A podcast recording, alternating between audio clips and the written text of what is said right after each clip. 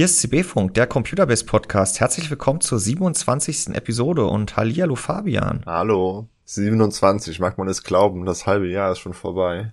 ja, unfassbar.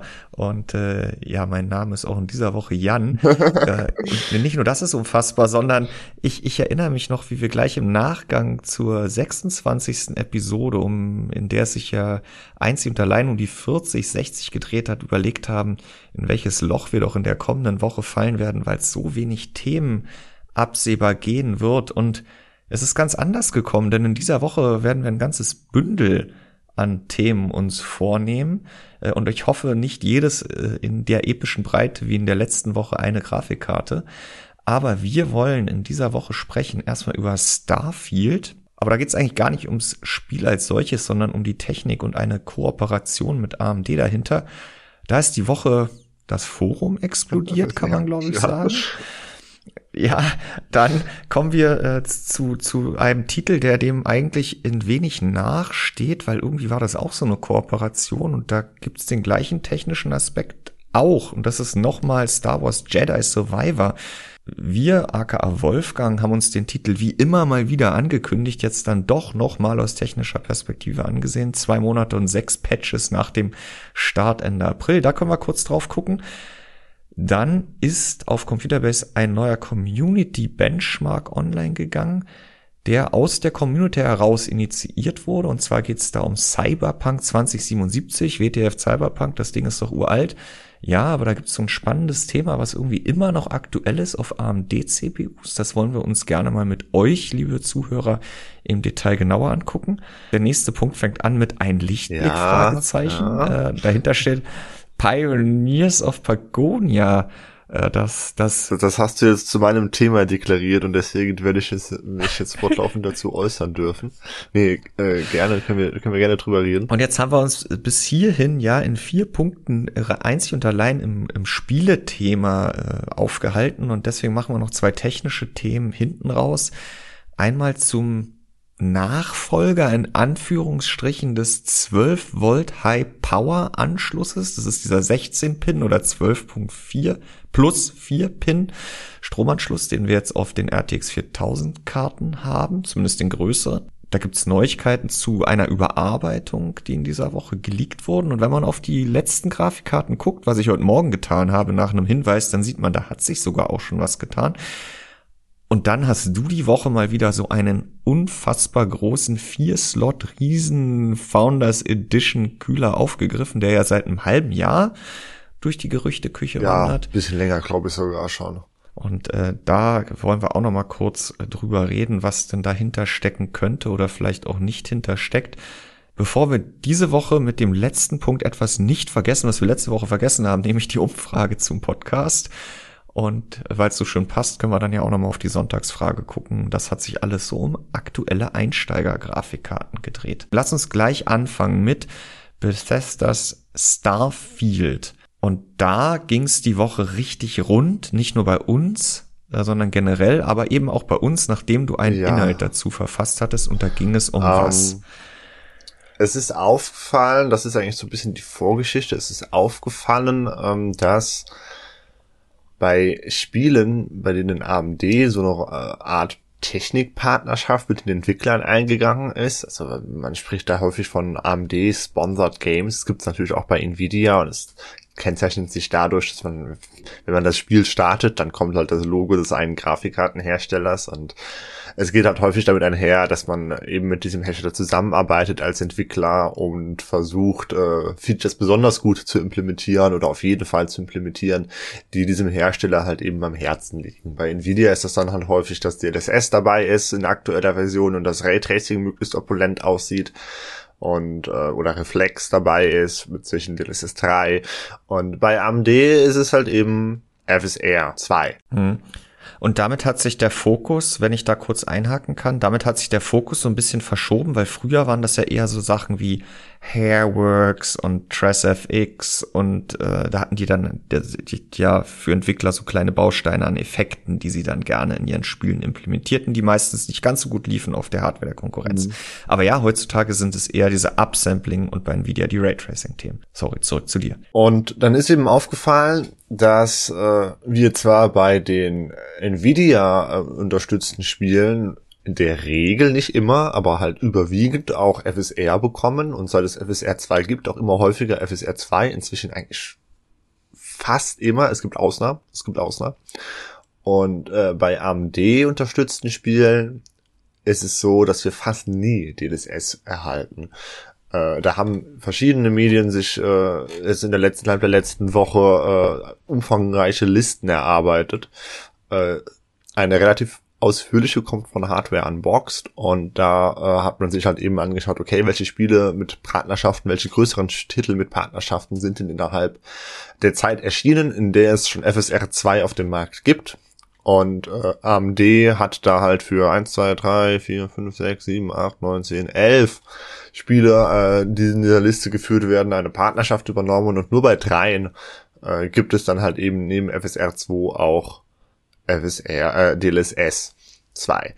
Und äh, zwei davon sind äh, Sony-Titel, The Last of Us und Uncharted. Ähm, insofern wird quasi gesagt, ja, da war die Marktmacht von Sony so groß, dass sich AMD nicht damit durchsetzen konnte, was nämlich vorgeworfen wird, dass AMD äh, mhm. Entwicklern vorschreibt, ihr entwick äh, implementiert bitte FSR, aber nicht DLSS. Denn wenn wir uns Nvidia anschauen, äh, da sind es ein paar mehr ähm, Spiele, äh, die unterstützt werden. Äh, die haben auch natürlich dann alle DLSS 2, aber über die Hälfte hat äh, FSR dabei. Also mehr, mehr als doppelt so viel, äh, der Prozentteil ist mehr als doppelt so groß. Dreimal fast. Ähm, und äh, das mhm. hat natürlich Fragen aufgeworfen und man hat sich natürlich dann an die Hersteller gewandt, von wegen, hey, könnt ihr uns mal eine Stellungnahme dazu geben? Und äh, äh, während Nvidia halt eben gesagt hat, äh, wir, wir blockieren da nichts, was konkurrierende Technik angeht in Spielen und, und wir werden das auch nicht tun, wir werden das auch nicht äh, ja, discouragen und äh, im Gegenteil, wir haben sogar Tools, äh, die es vereinfachen, wenn jemand schon DLSS implementiert, zum Beispiel auch äh, also konkurrierende Technik und damit meinen sie FSR oder Access ähm, zu mhm. implementieren. Mhm hat AMD auf die Frage hin, hey, blockiert ihr eigentlich DLSS geantwortet?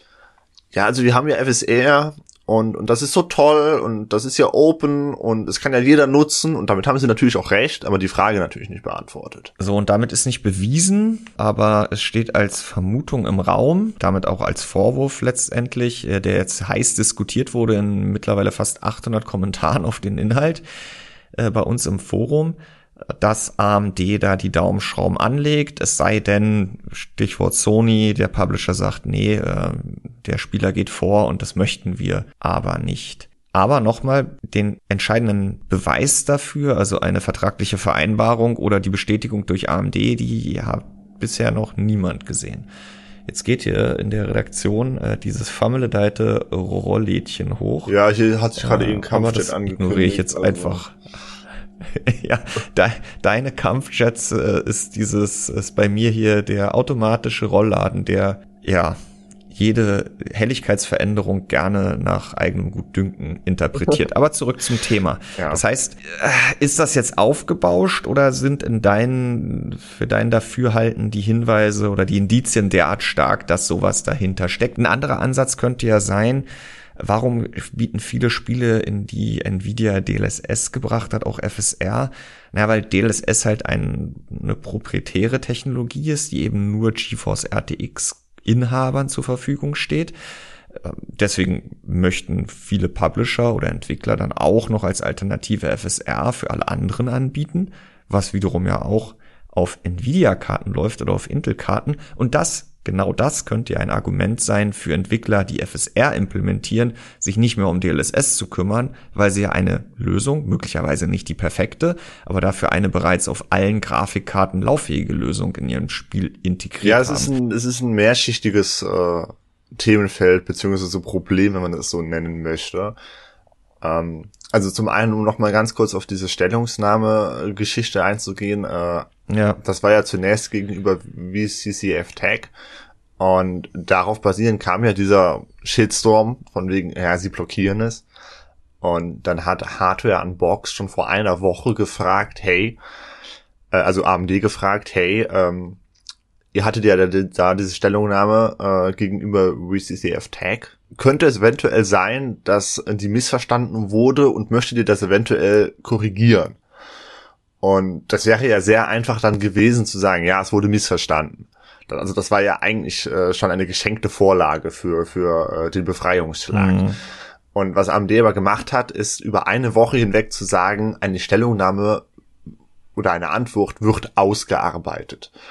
Und man müsste diese Antwort nicht eine Woche lang ausarbeiten, wenn man ganz klar die Policy hätte, dass man sowas nicht äh, rest, äh, sowas Aha. nicht äh, ja ähm, blockiert, also DLSS in dem Fall.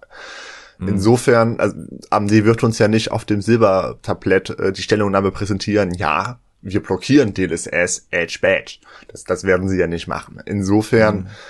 Würde ich mich aus dem Fenster lehnen und behaupten, das, was wir da derzeit äh, bekommen haben, äh, präsentiert bekommen haben seitens der äh, AMD PR, das ist mehr oder minder eine Bestätigung. Und ähm, ja dann lässt sich jetzt natürlich darüber debattieren, okay, wie schlimm ist das? Ich denke, man muss nicht darüber, äh, ich denke, man muss nicht darüber sprechen, ob es jetzt schlimmer wäre, wenn FSR äh, fehlen würde und dafür DLSS da wäre, denn du hast es eben schon angesprochen, mit FSR kann der erstmal jeder spielen. Das ist ja auch ein Vorteil äh, dieser, äh, dieser mhm.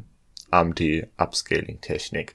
Der Vorteil von DLSS ist wiederum, ähm, dass es die bessere Upscaling-Technik ist, wenn man sie halt eben unterstützt mit seiner Grafikkarte. Wir haben bei der Bildqualität, aber insbesondere halt bei der Bildstabilität Vorteile, gerade wenn wir in den offensiveren Upscaling-Bereich beziehungsweise in Auflösungen niedriger ja. als äh, UHD gehen.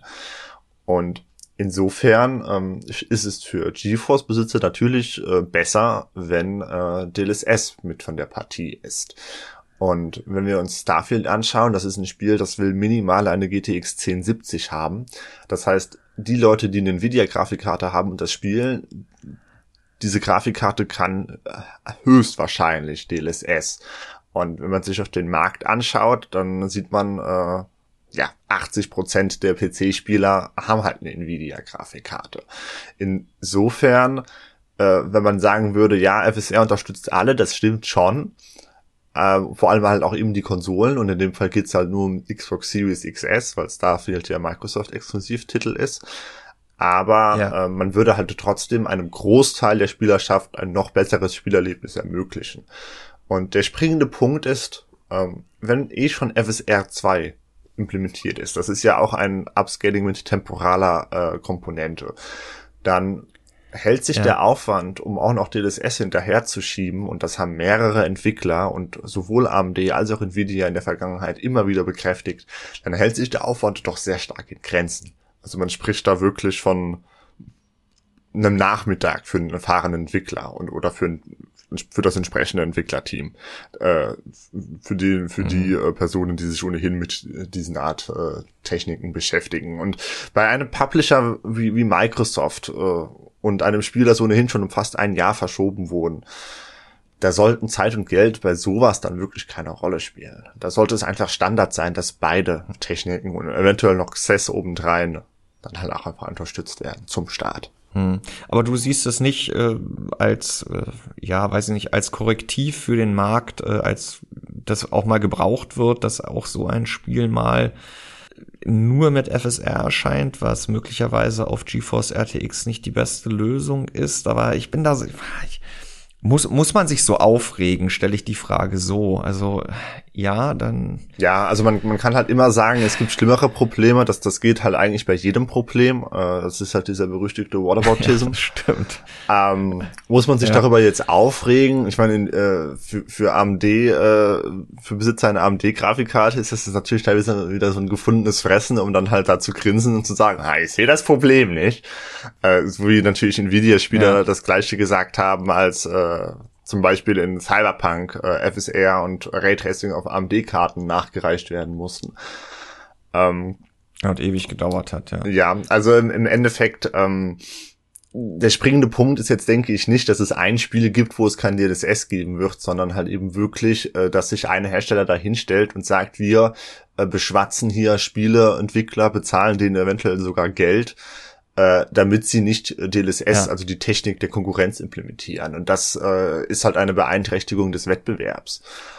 Ähm, natürlich ja, ist Nvidia da jetzt der große Platzhirsch und AMD der Underdog, wenn man so möchte. Aber äh, das werden die ja auch nicht, also das wird AMD ja auch nicht machen, weil sie sagen, wir wollen den Spielern was Gutes tun.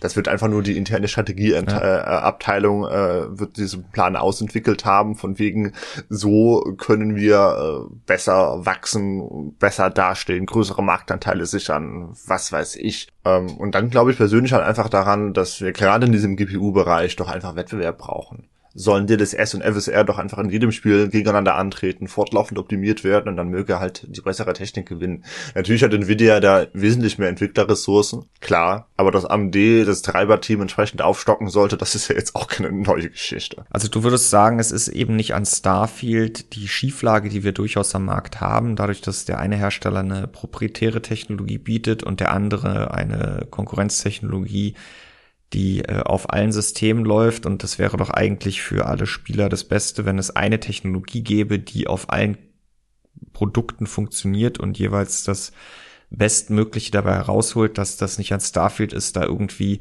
äh, mal einen Gegenpol zu setzen zu vielen Spielen, wo es ähm, vielleicht in der Vergangenheit auch anders gelaufen ist, weil der Entwickler keine Zeit hatte, sondern ja, das Spiel sollte auf der Basis, die wir jetzt nun mal haben, nämlich beide Technologien und für GeForce RTX Inhaber in der Regel ja, DLSS als etwas überlegene Alternative, ähm, dann sollten wir bitte auch alles geboten bekommen. Ich, ich denke, das ist halt irgendwo auch einfach wieder so eine Glaubensfrage, ja. inwiefern äh, es da gerechtfertigt ist, dass der, der Wettbewerb in diesem Markt halt eben unterbunden wird, wenn es vom kleineren äh, Wettbewerbler ausgeht.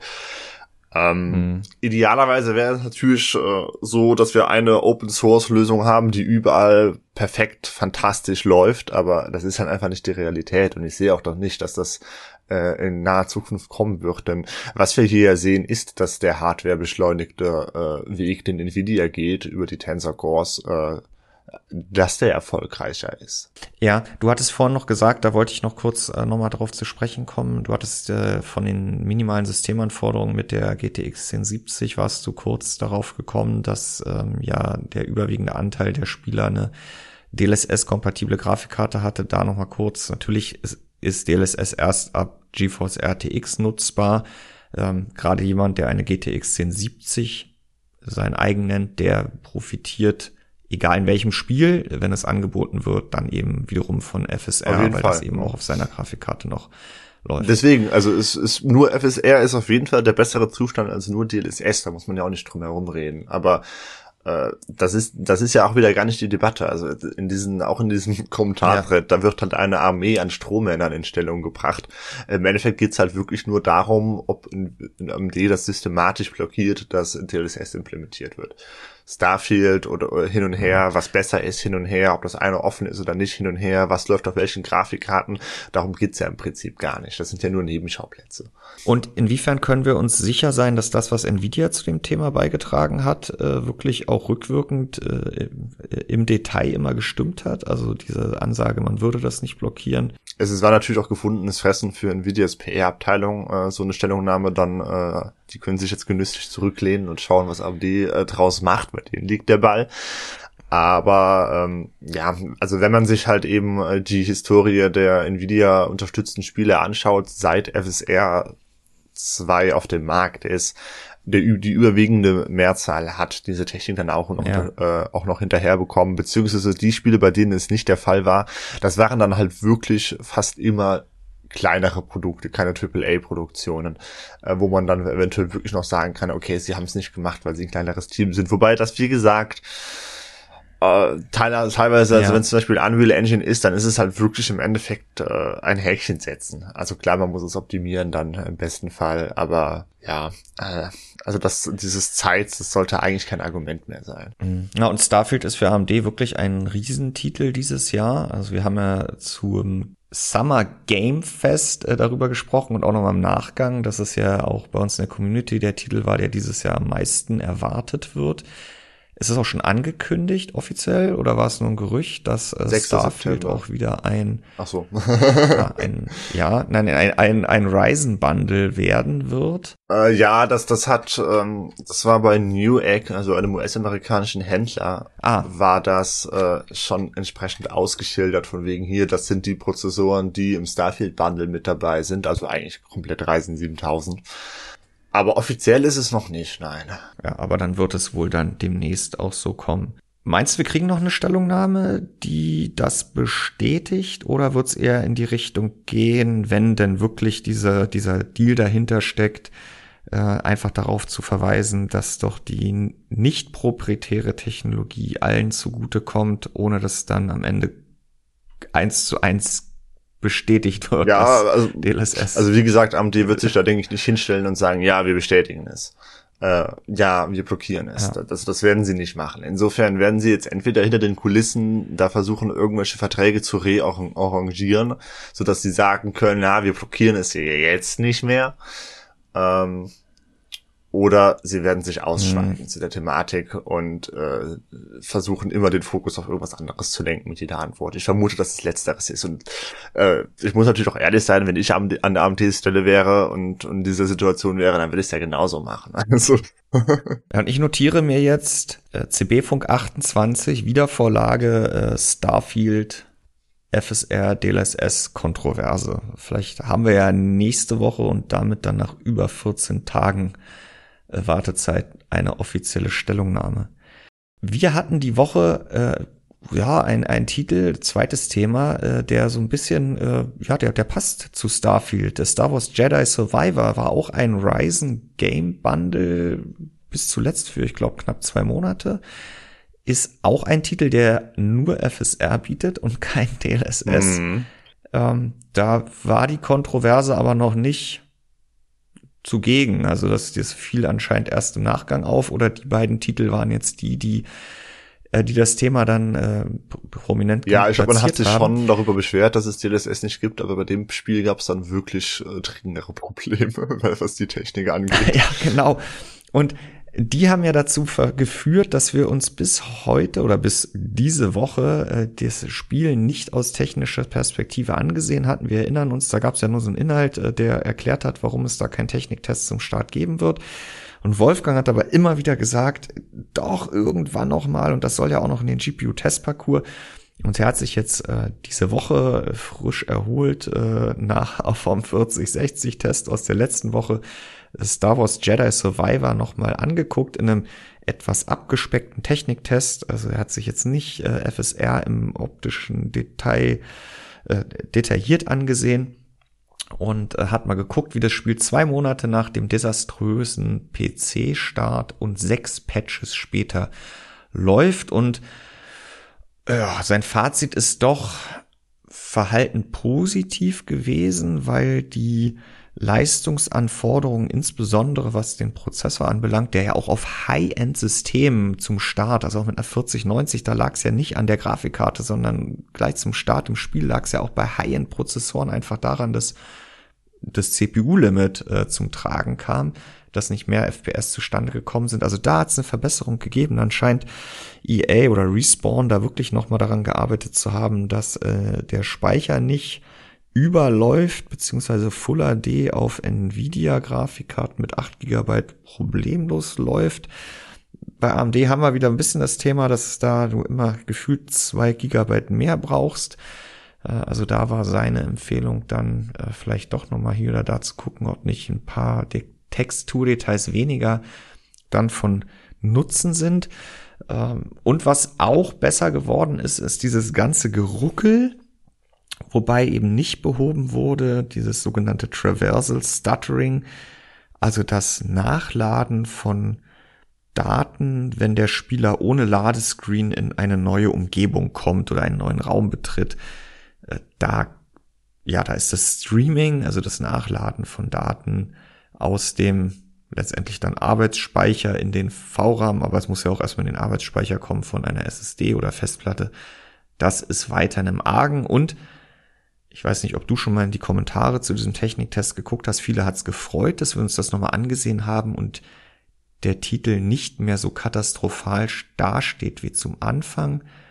Aber es gibt eine ganze Menge an Erfahrungsberichten von Spielern, die das jetzt auch die letzten zwei Monate durchgestanden haben, dass die Patcherei teilweise wirklich ein Graus war, weil man unfassbare Datenmengen runterladen musste und das eben nicht immer nur kleine inkrementelle Patches gewesen sind und ähm, es zwischendurch dann auch wieder neue Probleme gegeben hat und es kommt wohl teilweise wirklich noch stark darauf an, auf welchem Planeten oder in welcher Umgebung man sich befindet. Also ja, kann man den Titel jetzt zwei Monate später gefahrlos kaufen? Soll er wirklich Spaß machen äh, für Leute, die sich im Star Wars Universum heimisch fühlen? Also inhaltlich, äh, auch wenn die Kämpfe wohl ein bisschen, ja, die, die Achillesferse des Titels sind. Bei der Lektüre von Wolfgangs Techniktest hätte ich jetzt gesagt, ja, kann man, wenn man halbwegs schnellen Rechner hat.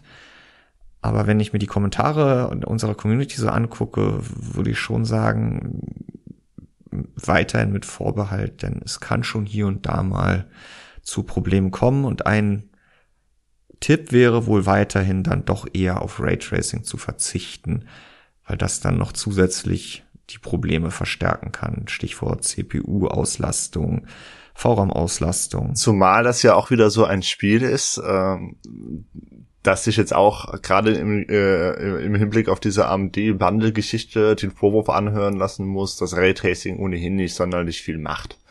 Ähm, denn das ist ja auch ein Vorwurf, der äh, um das nochmal kurz hinterherzuschieben, da kommt, dass äh, Spiele, die von AMD unterstützt werden, halt auch immer eine Raytracing-Implementierung haben, die AMD-Grafikkarten schmeckt, äh, im Sinne von keine, keine, mhm. keine Exzesse wie in RT Overdrive oder sowas.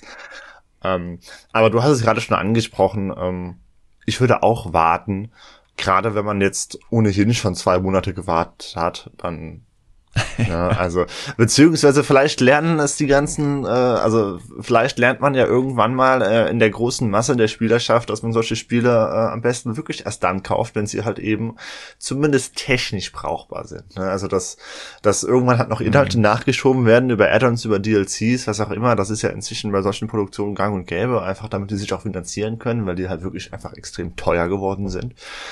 Ähm, da würde ich jetzt nicht sagen, dass ein Spiel unfertig ist, nur weil es irgendwann später noch ein DLC geben wird, aber äh, ja, also wenn das Spiel in technisch desaströsen Zustand auf den Markt kommt, nein, das unterstütze ich doch nicht, das kaufe ich doch nicht, da warte ich doch, bis es endlich ge gefixt hm. wurde. Und wenn es nicht gefixt wird, dann kaufe ich es halt gar nicht. Ein erster Schritt wäre ja, dass dann mal diese ganze Vorbestellerei irgendwann mal ein, ein Ende hat, äh, mit der man diese Entwicklung zwar in irgendeiner Art und Weise auch vorab mitfinanziert, oder hilft, äh, da die, die, die Finanzierung zu bewerkstelligen. Oh, glaube, das kriegt EA schon alleine hin. Am Ende muss es jeder selber wissen. Äh, der Titel war definitiv eine Katastrophe aus technischer Sicht im April und immerhin hat Respawn äh, das nicht gleich ad acta gelegt, sondern weiter dran gearbeitet.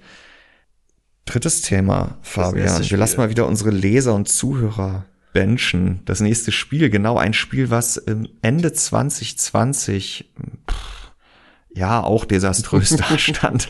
Cyberpunk 2077 da war es ja auch ganz krass das Gameplay oder die Story. Also da haben die ja erstmal über Monate probiert, irgendwie die Story zu fixen und dass Leute nicht versackt sind in irgendwelchen Nebenquests, aus denen sie nicht mehr rausgekommen sind oder die Tür ging nicht auf und so oh, weiter und so fort. Mich, ja. Aber es war natürlich auch. Ich hatte in meinem ersten Durchlauf, glaube ich, äh, über die Hälfte der Hauptstory hatte ich irgendeinen Nebencharakter aus irgendeiner Nebenquest dabei, der mich einfach nicht verlassen wollte. Den sollte ich beschützen, er ist mit mir rumgelaufen. Das ganze Spiel über. Und war mein Buddy. Ähm, und die andere Perspektive war aber auch eine technische. Äh, da kam auch noch oben drauf, dass das Spiel halt wirklich kranke Anforderungen gehabt hat. Das heißt, nicht jedes, nicht jedes Problem war auch wirklich ein Problem ein, ein technisches Problem, sondern teilweise äh, einfach den enormen Anforderungen, insbesondere an die Grafikkarte geschuldet. geschuldet. Aber CD Projekt Red ist auch da dran geblieben. Jetzt muss man auch, glaube ich, ganz vorsichtig sein, was man sagt, weil für den einen oder anderen ist das trotzdem weiterhin eins der schlechtesten Umsetzungen überhaupt, sei es technisch als auch aus der Gameplay-Perspektive, weil da auch zweieinhalb Jahre später eben nicht alles behoben wurde, auch wenn ah, es. Naja. Aber sie haben was gemacht. Jetzt kommt ja auch im September Phantom Liberty, die erste kostenpflichtige Erweiterung. Soll auch die einzige bleiben, nicht nur die erste. Gut, äh, wieder was gelernt. Es gibt aber so ein Thema, was insbesondere diejenigen, die äh, einen AMD-Prozessor mit mehr als sechs Kernen ihr eigen nennen, seit jeher fuchst. Und das hat äh, unser Community-Mitglied, der aber auch bei uns in der Vergangenheit schon des öfteren Artikel äh, verfasst hat und bei uns mhm. ja auch mhm. schon mal im Podcast äh, zu Gast gewesen ist, als um Custom Mechanical Keyboards mich. ging, ja. nämlich der Manuel, äh, bekannt als CM87 im Forum. Der hat es äh, ja nochmal auf die große Bühne jetzt gehoben bei uns, nachdem neulich schon PC Games Hardware einen Inhalt dazu hatte. Denn auf CPUs von AMD, die Simultaneous Multithreading unterstützen, also in der Lage sind, auf einem Kern zwei Threads parallel auszuführen und somit die Auslastung zu steigern, da, da hakt es weiterhin. Und da muss man nochmal ganz kurz zurückblicken, als das Spiel Ende 20 ich wollte sagen 2077, nein, als das Spiel Ende 2020 auf den Markt kam, da war auf Intel-CPUs Hyperthreading aktiv und auf AMD-CPUs war SMT kategorisch deaktiviert. Das mutet natürlich erstmal seltsam an.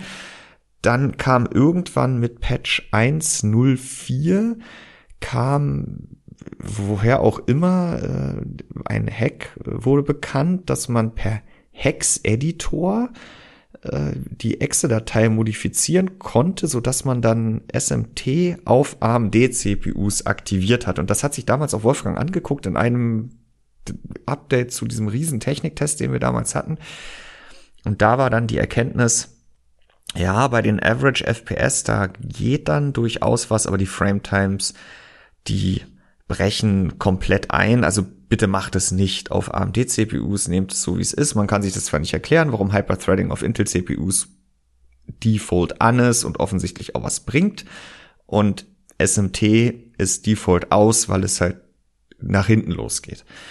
Und interessanterweise hatte sich damals auch AMD zu dem Thema geäußert, weil auch da ging es ja wieder heiß her, ja, also irgendwie Nvidia Vorzeigetitel, Raytracing, DLSS, äh, da wird AMD unterjocht. Und da hat sogar AMD dann öffentlich auf Twitter gesagt, ja, das ist halt, SMT ist nicht immer von Vorteil und äh, dann, wenn es eben von Nachteil ist, dann soll es doch lieber aus sein. So. Es wurde dann aber mit Patch, ich glaube auf 1.05, aktiviert für 4 und 6 Kern CPUs, die SMT unterstützen, also die 4 und 6 Kern Ryzen CPUs. Und da hat es dann noch was gebracht zum Positiven. Das ist bis heute der Stand.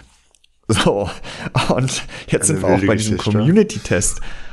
Ja, äh, was nämlich äh, Manuel, aber auch andere aus unserer Community und anderen Communities fuchst, ist, dass dieser Hex-Editor-Hack, der ist halt weiterhin möglich. Man kann also weiterhin pauschal durch eine Anpassung in der Exe-Datei äh, von Cyberpunk 2077, auch in der aktuellen Version 1.6.3, kann man SMT per se aktivieren, nicht nur auf 4 und 6 Kern CPUs. Und dann zeigt sich auf 8 Kern CPUs von AMD auch ein extrem positiver Effekt je nach Szene und im CPU-Limit natürlich deutlicher als im GPU-Limit und so weiter und so fort. Aber er ist da. Und die große Frage ist jetzt erstmal, gilt das jetzt nur auf den paar Rechnern der Community-Nerds, und das ist positiv gemeint, die sich das jetzt nochmal angeguckt haben oder auf mehr, mehr Systemen mit mehr Hardware-Konstellationen. Deswegen gerne äh, auf computerbase.de gehen und äh, im Community-Benchmark-Test mitmachen. Genau die Frage wollen wir damit klären. Die zweite Frage ist, wie sieht's mit CPUs von AMD aus, die mehr als acht Kerne haben? Also geht's dann da wieder nach hinten los? Und damit ist aber dann am Ende die dritte Frage, warum ist das weiterhin so? Warum wenn sich das bestätigt, dass es auf acht Kern-CPUs einen positiven Effekt hat, warum werden die weiterhin nicht ab Installation mit SMT gefahren?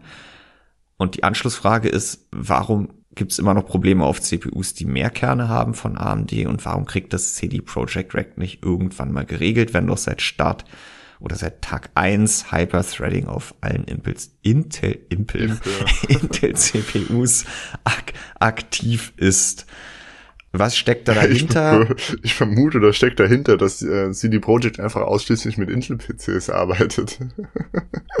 ja, und, und dass die natürlich, äh, ja, sie haben viel gemacht die letzten Jahre, sie haben viel technisch äh, technisch überarbeitet. Äh, dann kam ja auch wieder so ein äh, wahrscheinlich Großprojekt mit Nvidia dazwischen, äh, Stichwort äh, der Overdrive Raytracing Modus mit Path Tracing. Aber genau darum geht es ja, diesen die, die, der Gruppe in, bei uns in der Community, aber wie gesagt auch woanders, äh, die auf AMD 8 Kernprozessoren spielt, äh, die sieht, wenn sie diesen diesen Hack anwendet, dass es da Vorteile gibt und sich fragt, warum zum Geier ist das nicht heute schon Default der Fall? Und unter uns AMD 8-Kern-CPUs waren jetzt die letzten Jahre nicht unbedingt die unbeliebtesten. Ich habe da in dem Community Benchmark auch nochmal unsere große Hardware-Umfrage von Ende 22, Anfang 23 verlinkt, äh, wo der überwiegende Anteil der unserer Nutzer äh, auf den Ryzen gesetzt hat und ähm, die Mehrheit davon hat halt eine CPU mit acht Kern und ja, das wird jetzt auf Steam nicht die repräsentative äh, Konfiguration sein, aber jetzt hast du vorhin ja auch schon bei Starfield gesagt, ne, das ist aber es geht jetzt ja nun mal gerade darum, dass die, die Spieler, die sich bewusst darüber sind, dass sie ein Ryzen mit acht Kernen haben, das ist ja vielleicht auch nicht immer der Fall, ähm, dass die einfach nicht verstehen, warum das CD Projekt Red nicht aus dem Quark kommt und das jetzt gerne noch mal ein bisschen auf eine größere Bühne heben wollen. Das haben wir jetzt hier auch getan. Ja. Und mit, mit diesen beiden Achtkennern sind, äh, also mit diesen Achtkennern sind ja auch die beiden äh, Fan-Favorites äh, 800 X3D betroffen. Also der 5800 X3D, den ich hier selber auch im Rechner habe und der neue 7800 X3D.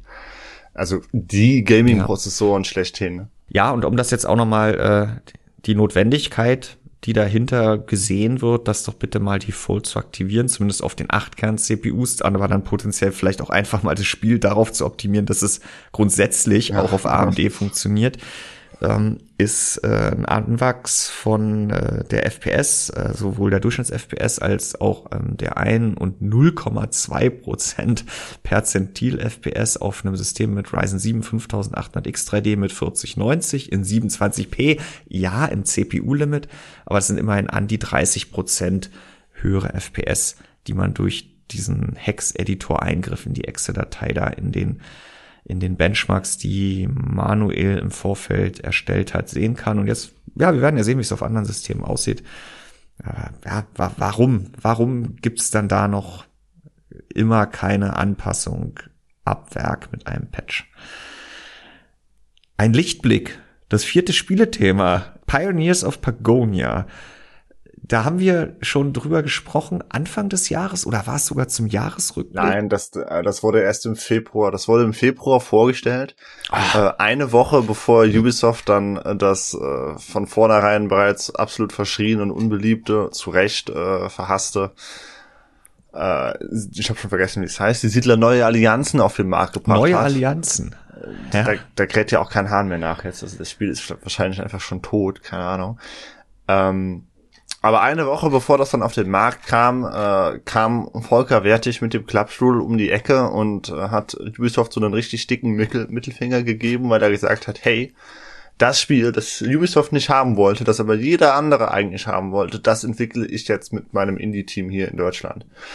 Ähm, und das heißt Pioneers of Pagonia. Also im Grunde genommen ist es ungefähr so die Siedler-Vision, äh, die Ubisoft damals 2018 auf der Gamescom vorgestellt hat ich glaube, es war 2018, wobei man diesem Spiel natürlich auch nicht Unrecht tun soll, also äh, tun sollte, einfach immer nur zu sagen, ja, es ist jetzt halt das bessere Siedler, ähm, das, das ist halt auch nicht äh, fair, weil da schon noch andere Ideen mit reingeflossen sind und äh, es ist schon ein eigenständiges Spiel. Und es hat ja auch noch keiner gespielt. Das, das kommt hinzu, genau. Also es, wir haben auch noch nachher nach wie vor keine wirklichen Gameplay-Szenen oder sowas. Ähm, aber sie sind anscheinend weiterhin on track, um äh, mit dem Game äh, Ende des Jahres in den Early Access zu gehen via Steam. Das heißt, äh, ja, dann sollten wir, äh, spätestens dann sollten wir Gameplay sehen. Ich vermute auch, dass sie äh, im Rahmen der Gamescom äh, da irgendwie was Größeres planen. Ähm, ob sie da vor Ort sein mhm. werden zum Anspielen, das glaube ich nicht, aber ich denke schon, dass sie da äh, irgendwie nochmal mehr Inhalte rauslassen, äh, vielleicht äh, wir, wir erst äh, Anspielsachen von irgendwelchen Medien sehen oder was auch immer. Und äh, ja, jetzt konkret der Aufhänger war halt, äh, dass jetzt halt der erste Trailer mit Ingame-Szenen, also wirklich 3D-Ingame-Szenen äh, präsentiert wurde. Vorher gab es immer nur so 2D-Concept-Arts. Und ja, äh, ja dazu habe ich eine News geschrieben, längere News. Äh, und das wurde auch äh, wieder ordentlich Ganz diskutiert. Hauptsächlich man sieht halt viel Gewusel, man sieht äh, Holzfäller bei der Arbeit. Äh, ja, also das genau, also genau, der Trailer öffnet schon ja. mit diesem Förster und zeigt halt, wie der Förster in die Wälder geht, verschiedene Bäume fällt. Das war halt auch schon direkt wieder ein Seitenhieb zu ähm, zu zu äh, zu dem Siedler, zum aktuellen, denn da gab es ja lange Zeit gar keinen Förster. Und äh, der Förster ist aber so ein äh, Community-Liebling, deswegen hat die Community den auch gefordert, hey, bitte gib uns einen Förster äh, der Wälder aufforsten mhm. kann. Und was Ubisoft dann gemacht hat, ist gesagt, ja, hier, ihr habt jetzt einen Förster, aber das, dieses, dieser Förster, das ist im Grunde genommen ein Gebäude geworden, das äh, als Blackbox zu verstehen ist, das einfach Holz produziert. Also da, da ist niemand, der irgendwo rumläuft und Bäume pflanzt und dann braucht man noch einen ja, oder, äh, Holzfäller gießt. und ein Sägewerk. Ja. Nein, das ist einfach ein Gebäude, das setzt du da hin und das produziert dann Holz. Das nennt sich dann Förster. Und äh, das ist natürlich mhm. eine sehr schwache Nummer. Und hier äh, Pagonia eröffnet den Trailer direkt damit, dass man einen Förster zeigt, der Försterhandwerk nachgeht. Und äh, da hat man natürlich die mhm. Herzen aller frustrierten Siedlerfans direkt schon gewonnen. Na gut, abgerechnet wird zum Schluss, äh, wenn das Spiel dann Ende des Jahres steht jetzt eben auch in diesem Trailer, der der erste Einblicke in die Engine oder in, in die Grafik liefert, äh, steht es ja auch wieder dran. Äh, Early Access Ende 2023. Mhm. Ähm, und man soll es doch bitte jetzt schon auf seine Steam Wishlist setzen. Äh, auch da äh, müssen wir jetzt aber äh, auf dem Boden der Tatsachen bleiben. also jetzt äh, lieber erstmal reserviert auf das ganze Thema gucken. Ähm, ja, irgendeiner muss sich das im Early Access dann mal angucken, um anderen davon zu berichten, ob es sich schon lohnt, da einzusteigen. Aber ja, ja, also Wishlisten kann man es ja, kann man's ja gefahrlos. Ne? Da muss man ja. Ähm, was was das ja. Versprechen ist für das für den Early Access ist halt äh, sind halt diese 40 Gebäude und 70 Waren, also im Grunde genommen schon äh, größer als äh, wesentlich größer als das fertige Siedler neue Allianzen vom Inhalt her. Ob sie das schaffen, ob sie sich damit vielleicht übernehmen, das wird sich dann zeigen. Ähm, mhm. So ein bisschen der einzige Wermutstropfen, den ich jetzt hatte, als ich mir den Trailer und die Bilder angeschaut habe, ist halt wirklich, dass die Grafik, also die reißt jetzt halt kleine Bäume aus. Klar, es, es sieht hübsch aus, es sieht knuffig aus, es ist so ein bisschen cartoony. Ähm, da hat ein bisschen wie Fortnite, oder? Um Gottes Willen, nein, komm, äh, das hast du jetzt nicht gedacht. Äh, also da hat Ubisoft natürlich als großes, als großer Publisher mit deren Snowdrop Engine, natürlich haben sie da halt äh, einen Vorteil. Das kann ein kleines Indie-Team, ich glaube ungefähr 20 Leute sind hier bei Envision, äh, also die sitzen ja auch hier in Rheinland-Pfalz, äh, Ingelheim, am Rhein, Ingelheim am Rhein. Ähm, mhm. Da werden sie natürlich nicht mithalten können, wo Wobei ich äh, jetzt im Rahmen des Steam Sales, das würde ich auch noch angesprochen haben, ähm, wo wir schon über Pioneers of Pagonia sprechen, da habe ich mir jetzt endlich mal äh, Farthest Frontier äh, gekauft. Äh, auch ein Indie-Game. Oh, das habe ich die, die Tage Access. sogar spielen sehen in Discord. mhm.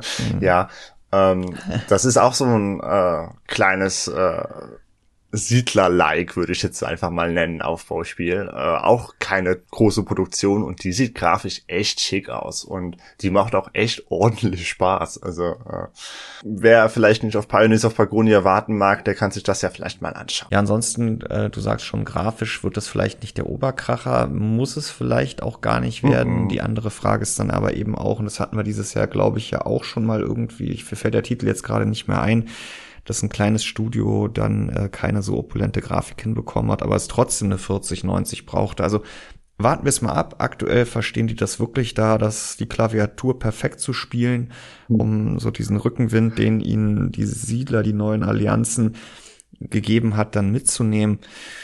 Aber es ist sicherlich noch ein langer Weg, der dann aller Voraussicht nach aber noch dieses Jahr mit dem Early Access dann in eine entscheidende nächste Phase mhm. geht. Ich bin auf jeden Fall gespannt. Haken dran an die Spielethemen. Wir haben noch zwei Technikthemen und da gehen wir zum ersten auf den ja, vermaledeiten 12 Volt High Power Stecker ein. ich glaube, wir müssen jetzt hier nicht nochmal im Detail einsteigen. Grundsätzlich geht es darum, dass es eben dieser neue Steckertyp ist, der in der PCI Express 5.0 Spezifikation mit abgelegt ist und auch nicht mandatory, aber äh, also nicht verpflichtend, aber äh, durchaus als Option äh, für ATX 3.0 zum Einsatz kommt. Und auch eine ganze Menge ATX 3.0 Netzteile bringen den eben dann auch gleich ab Werk mit. Und der ja im letzten Jahr, als damit die GeForce RTX 4000 Serie als erstes auf den Markt kam, für Probleme gesorgt hat. Da gab es ja erst diese Berichte, dass äh, die Buchsen verschmort, die Kabel verschmort, die Karten abgebrannt und so weiter und so fort jede Menge Analysen, dann sollten erst die Adapter schuld gewesen sein. Äh, dann gab es verschiedene Arten von Adapter, die wurden zersägt, geröntgt und so weiter und so fort. Und am Ende hat man sich so ein bisschen darauf geeinigt, dass es wohl eher daran lag, dass Kabel oftmals nicht korrekt in der Buchse oder die Stecker nicht korrekt in den Buchsen eingerastet waren, was bei diesem sehr filigranen, filigranen neuen Stecker dann doch auch nicht ganz so einfach ist, wie bei den bekannten 6 und 8 Pin-Steckern.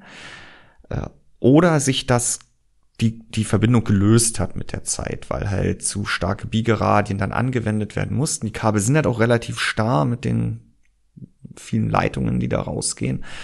Und äh, ja, jetzt hat die Woche, haben gleich zwei Seiten, einmal Igor's Lab und einmal Hardware Busters, hatten aus neuen Spezifikationen Informationen veröffentlicht. Und zwar soll es da ein Update, geben, äh, was diesen Stecker anbelangt. Das ist auch ein neuer Name im, ja, steht im Raum, nämlich 12 Volt 2 mal 6 wobei du im Vorgespräch schon gesagt hast, naja, der 8-Pin wird als 12 Volt 2 mal 4 bezeichnet und der 6-Pin als 12 Volt 2 mal 3 Also wollen wir mal gucken, wie der dann am Ende wirklich heißen wird und ob man sich von 12 Volt High Power äh, da wieder verabschieden wird nach einem halben Jahr äh, oder das dann doch unter gleichem Namen weiterlaufen lassen wird, denn im Kern bleibt es der gleiche Stecker. Also das System wird nicht geändert. Wir haben weiterhin diese 12 Strom- und Masse führenden 12 Volt Leitungen plus diese 6 Sense Pins, über die der Stromlieferant signalisieren kann, ob er maximal 600, maximal 450, maximal 300 oder maximal 150 Watt elektrische Leistung zur Verfügung stellen kann. Und dann kann der Verbraucher entscheiden, was er macht, gar nicht angehen, mit Hinweis gar nicht angehen oder die TDP dann eben äh, so weit herabsenken, dass das dann funktioniert. So ist es ja aktuell schon beispielsweise mit der RTX 4090. Die hat ja diesen auf 4x8 Pin Adapter. Und wenn ich da nur drei Kabel anschließe, dann kriegt die Karte halt signalisiert, ich kann nur 450 Watt beziehen, nämlich 3x150 über die 8 Pin und dann ist die TDP auch auf 450 Watt gedeckelt und wenn ich ein viertes Kabel anschließe, dann kann ich auf 600 Watt gehen und das macht dann die Karte auch ganz automatisch und dann kann ich den, das Power Limit erhöhen. Naja, auf jeden Fall bleibt es da im Kern bei diesem System. Äh, was sich jetzt geändert oder was sich ändern wird, wenn diese Spezifikation, das ist aktuell noch ein Entwurf, verabschiedet und dann auch umgesetzt wird, ist, dass diese vier Sense-Pins, die deren Spitzen ragen aus der Buchse oder gehen in der Buchse aktuell fast vorne bis zum bis zum Ende der Buchse. Das heißt, äh, selbst wenn das Kabel nicht mehr perfekt in der Buchse steckt, dann ist immer noch dieser Kontakt über die Sense Pins und die 12 Volt High Power Karten, die brauchen die.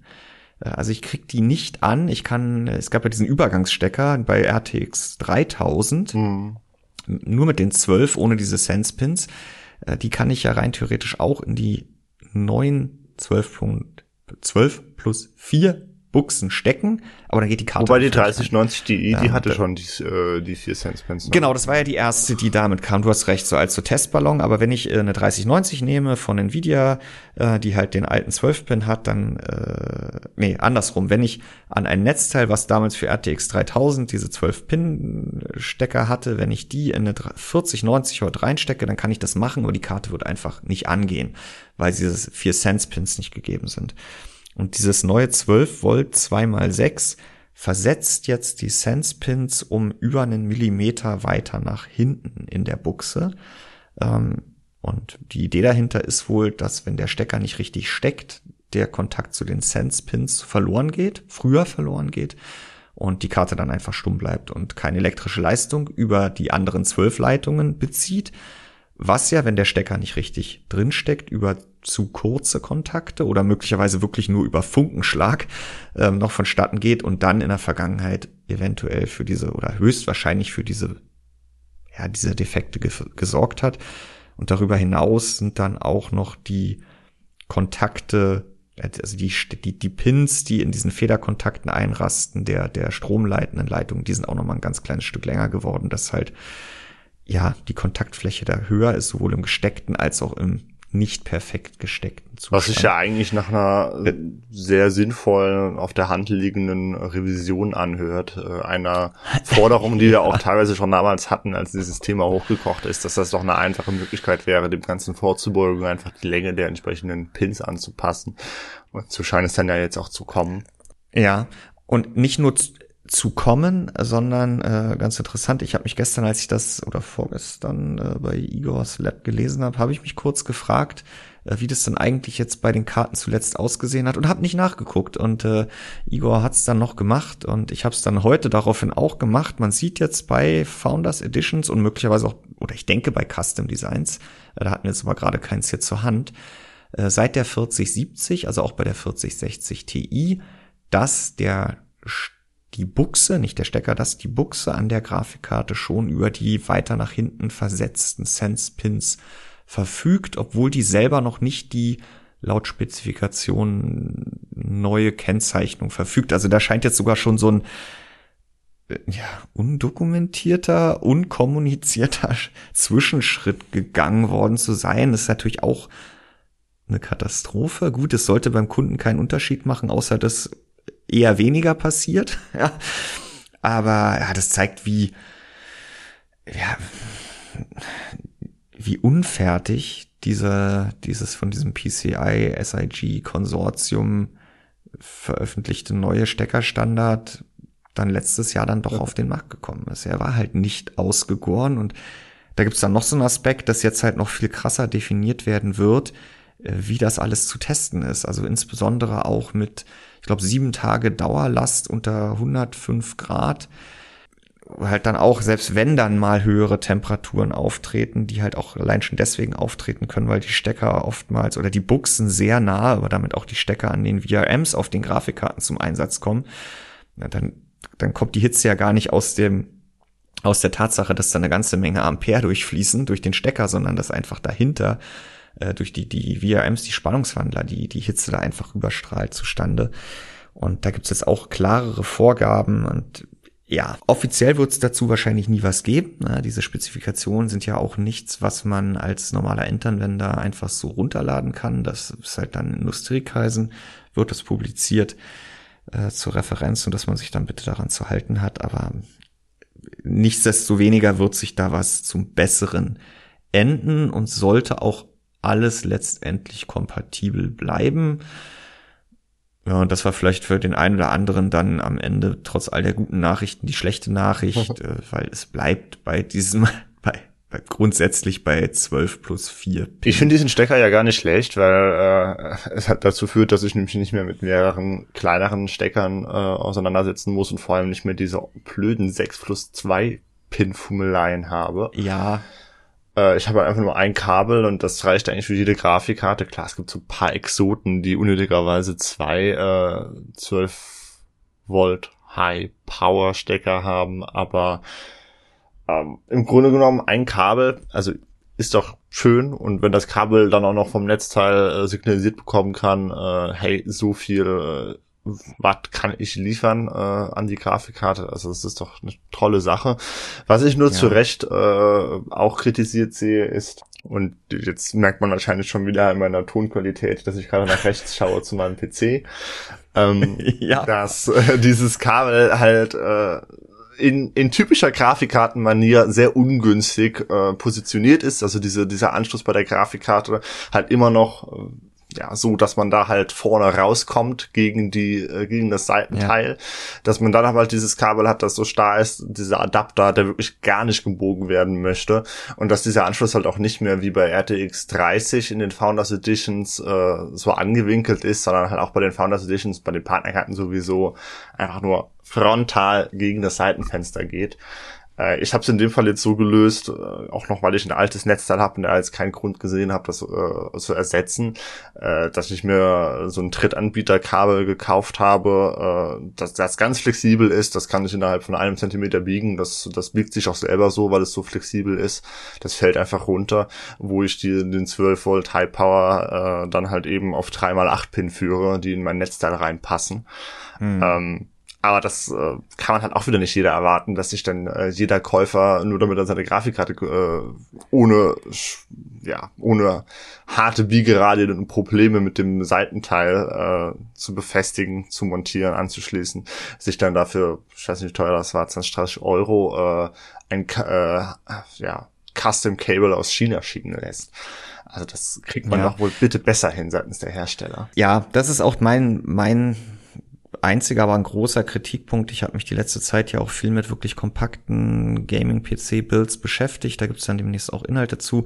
Und dieser orthogonal von der Karte im rechten Winkel abstehende Anschluss, äh, also wie, wie du schon sagst, der Adapter will ja erstmal zweieinhalb, drei Zentimeter wirklich komplett starr abstehen.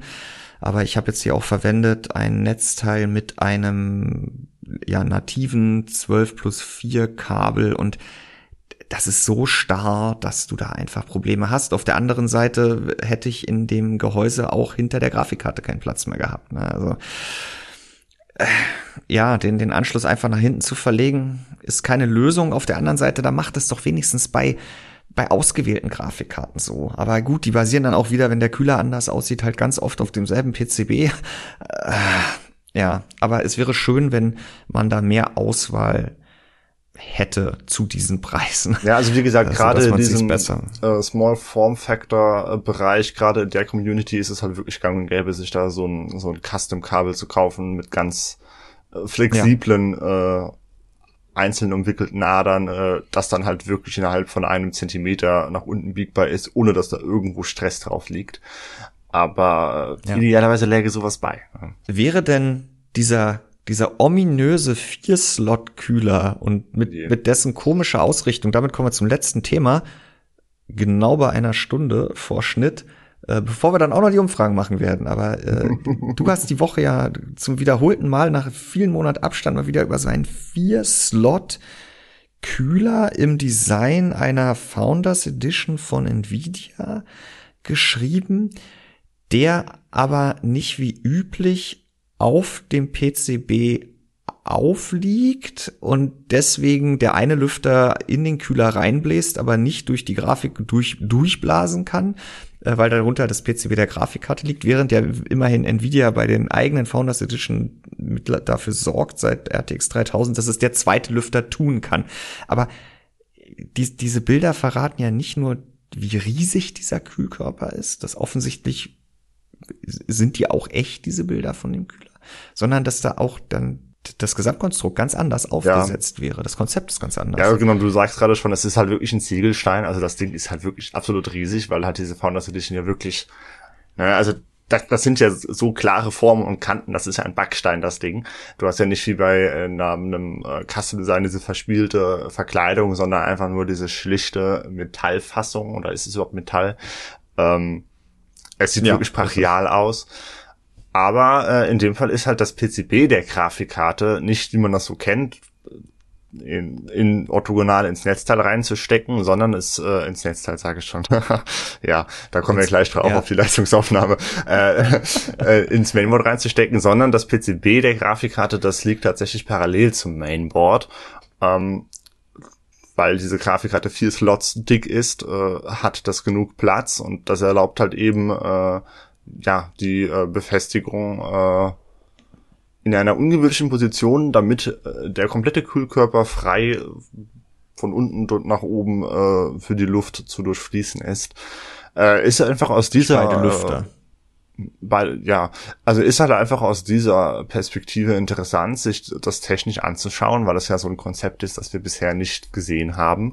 Äh, was wirklich interessant ist, was, was ich mich auch tatsächlich, äh, ja, schon mal gefragt habe, warum man das nicht etwas äh, in diese Richtung optimiert, von wegen, warum macht ihr die Grafikkarten immer länger, wenn ihr sie auch einfach dicker machen könnt, denn in ATX-Rechnern sind da ja meistens genug Slots frei.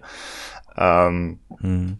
Das hier ist insofern eine interessante Studie, äh, was man machen könnte.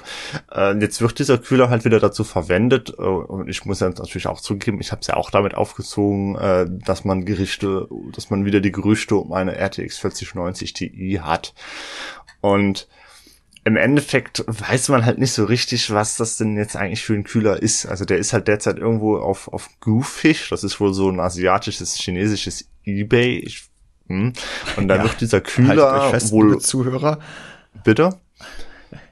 Ja, die Zuhörer sollen sich festhalten, bevor du dieses äh, die Preisvorstellung nennst. Ach so, ja, und da wird dieser Kühler alleine ohne PCB, ne, also ohne Grafikkarte, das ist wirklich nur der Kühlkörper, da wird er für 1000, äh, für 113.000 Euro angeboten. Äh, also natürlich kommt das Wobei man ja sagen muss, das kann ja eigentlich nur Diebesgut sein, oder? Also ich weiß es ähm, nicht. Also wie, ja. man wie man daran kommt, ich also ich weiß es nicht. Ähm, was das jetzt genau ist, das weiß auch niemand so richtig. Es hat halt äh, eindeutig die äh, Formgebung der RTX 40 Custom Designs, weil das ja diese geschwungene, äh, ne, also das ist ja oben und unten ein bisschen ja, breiter. Taille hat dieser Kühler ja irgendwie. Ja, ne? genau. Ja.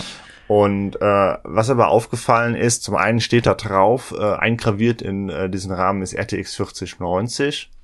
Ähm, das heißt, es, äh, da steht nichts von der TI und schon gar nicht von der Titan, zumal bei der Titan ja auch nicht GeForce dran stünde, vermutlich.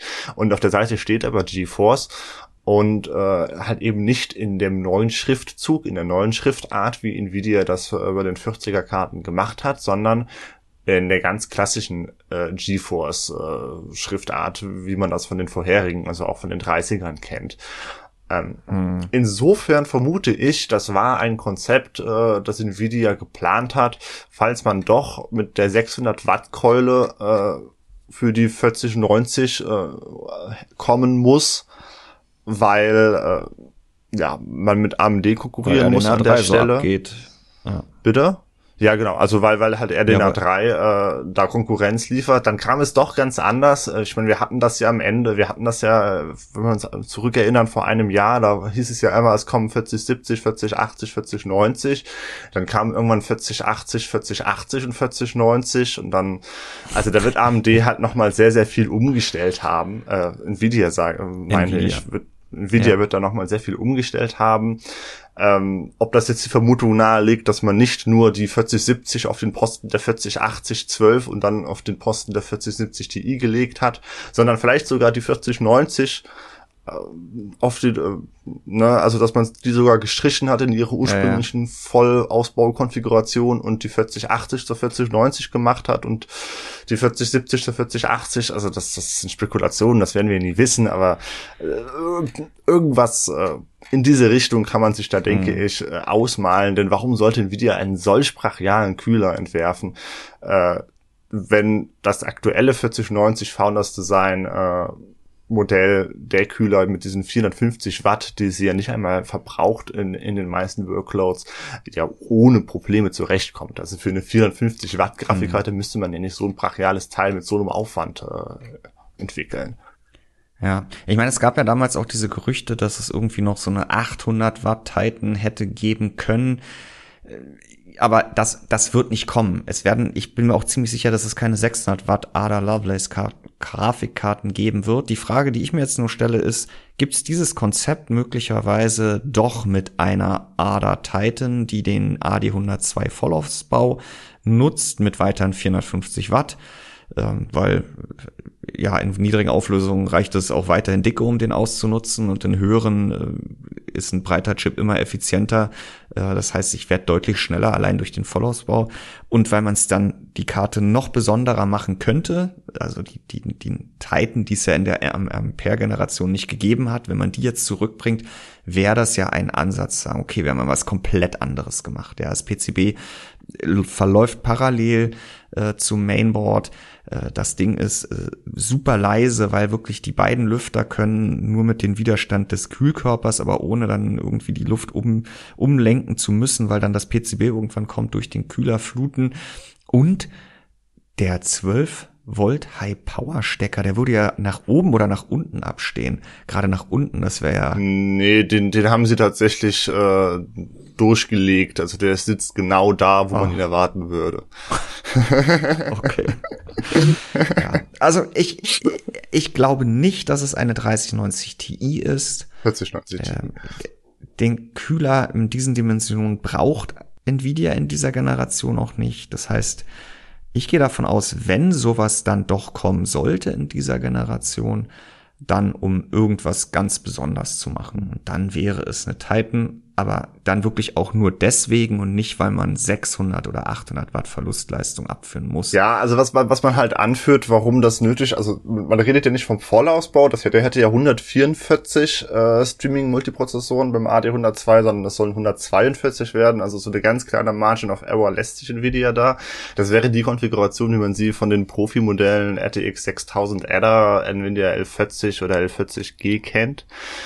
Ähm, aber was man halt sagt, ist, während die Profi-Modelle halt mit äh, GDDR6 ECC daherkommen, soll hier halt wieder GDDR6X dabei sein, und zwar die richtig schnelle 24 äh, Gigabits Variante, die wir bisher okay. noch nirgendwo gesehen haben. Und das soll halt anscheinend jede Menge Leistung fressen.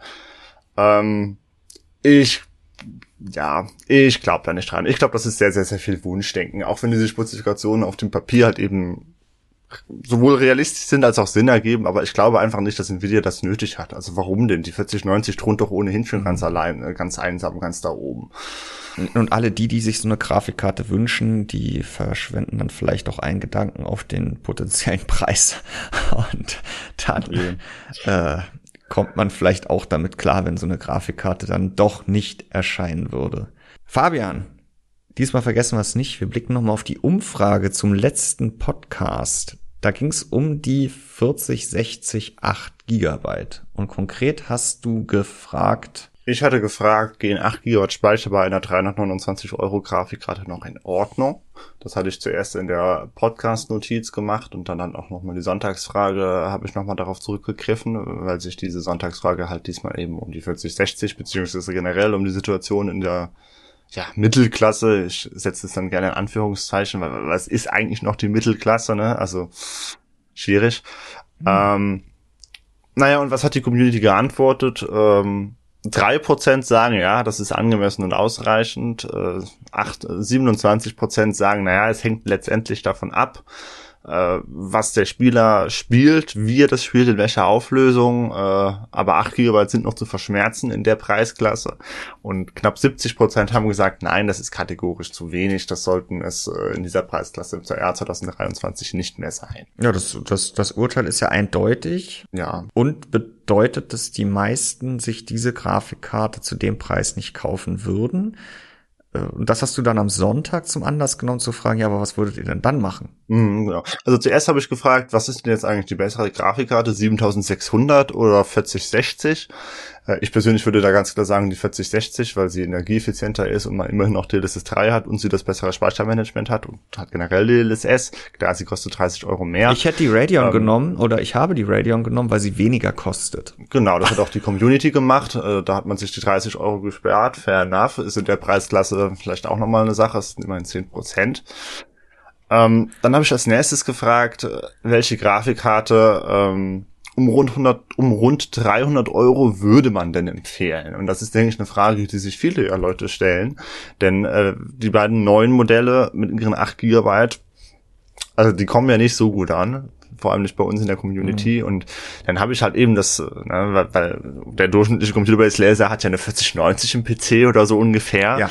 Deswegen habe ich da einfach mal äh, modelliert, hey, wenn ihr, einen, wenn ihr einem Freund eine Grafikkarte empfehlen würdet, der euch gefragt hat, dass er ungefähr 300 Euro ausgeben möchte und eine neue Grafikkarte haben will, was würdet ihr den Namen empfehlen? Und dann habe ich halt von 250 bis 350 Euro ungefähr äh, all das aufgelistet, was da derzeit verfügbar ist von AMD, Nvidia und Intel und habe gefragt, mhm. okay, welche wäre es denn? Und ich muss ganz ehrlich sagen, dass es mich nicht verwundert, dass äh, die Community die 6700 XT für rund 350 Euro gewählt hat. Äh, denn die hat ja 12 Gigabyte und ganz wichtig, sie kommt von AMD. mhm. ähm, aber sie kostet halt 350 Euro. Das heißt, man ist ja eigentlich 50 Euro über dem Budget, weswegen ich äh, persönlich äh, dann bei dieser Umfrage die 3060 gewählt habe. Die liegt bei 285, also ein bisschen drunter.